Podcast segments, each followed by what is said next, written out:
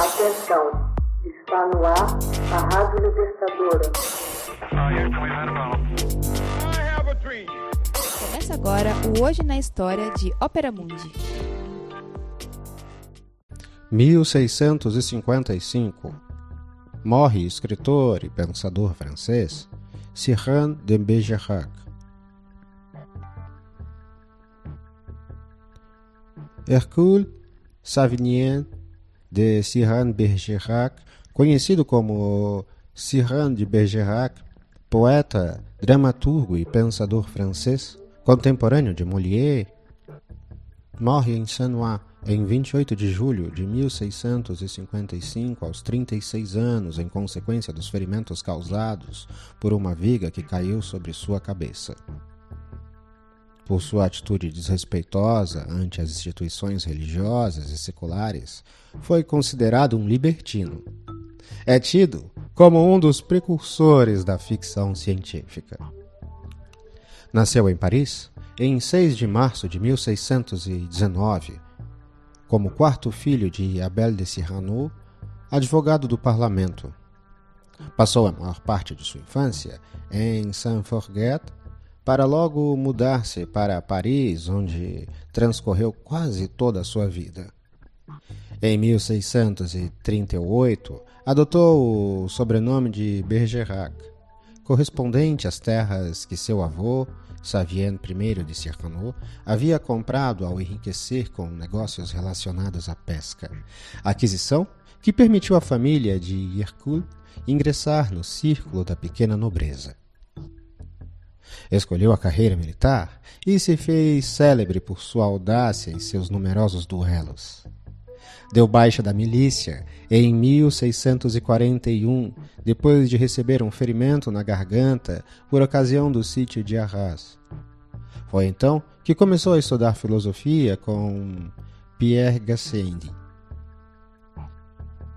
Cyrano foi um dos mais importantes escritores do seiscentismo francês e uma personalidade verdadeiramente eclética romancista, dramaturgo, autor satírico e poeta, antes de falecer deixou escrito um tratado de física, como igualmente pretendia liderar uma vanguarda cultural, uma nova filosofia de vida.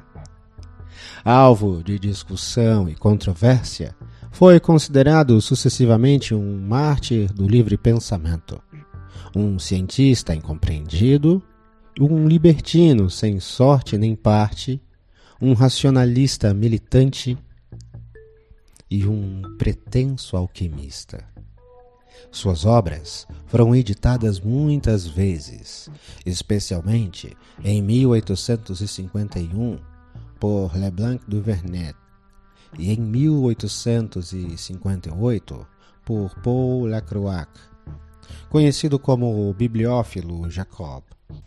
Em História Cômica dos Estados, considerada como uma das primeiras novelas de ficção científica, dividiu-a em duas partes. História Cômica dos Estados e Impérios da Lua, publicada em 1657 por seu amigo Lebré, e História Cômica dos Estados e Impérios do Sol, publicada em 1662. Cyrano Escreve na primeira pessoa a viagem que realiza à Lua e ao Sol e as observações que faz das pessoas que encontra lá, cujo modo de vida é às vezes chocante e totalmente distinto do nosso. Essa viagem imaginária é, antes de mais nada, um pretexto para expressar sua filosofia materialista e fazer uma crítica à sociedade e às ideias e crenças da época. Os dois relatos foram publicados a título póstumo e depois dos expurgos, realizados por Lebret. Em verdade, nos dias de hoje, é mais conhecido pela obra Cyrano de Bergerac, de Edmond Rostand,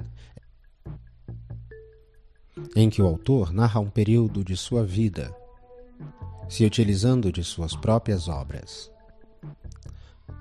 O Cyrano de Rostand foi levado à cena em palcos de todo o mundo por inúmeras vezes. Foi tema também de vários filmes, inclusive uma versão estadunidense de 1950 com José Ferrer no papel título, uma versão francesa de 1990 protagonizada por Gérard Depardieu e uma comédia rodada em Hollywood sob o título Roxanne com Steve Martin. Na obra, Cyrano é um apaixonado poeta, um perspicaz dramaturgo, um exímio espadachim, um bravo soldado, um grande filósofo, um profundo estudioso da física, matemática e astronomia. Gênio nas artes e na ciência, Cyrano possui qualidades incomuns. Porém, a feiura as encobre como uma sombra sinistra. O nariz avantajado é o motivo de sua frustração. Na França do século XVII, sofre por amar intensamente sua prima, Roxane, jovem, bela e emotiva.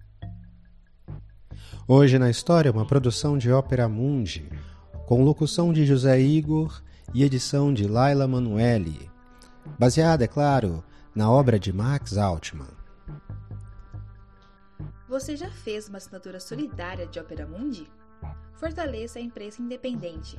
Acesse www.operamundi.com.br/apoio. São muitas opções. Você também pode fazer um Pix usando a chave apoie.operamundi.com.br. Obrigada!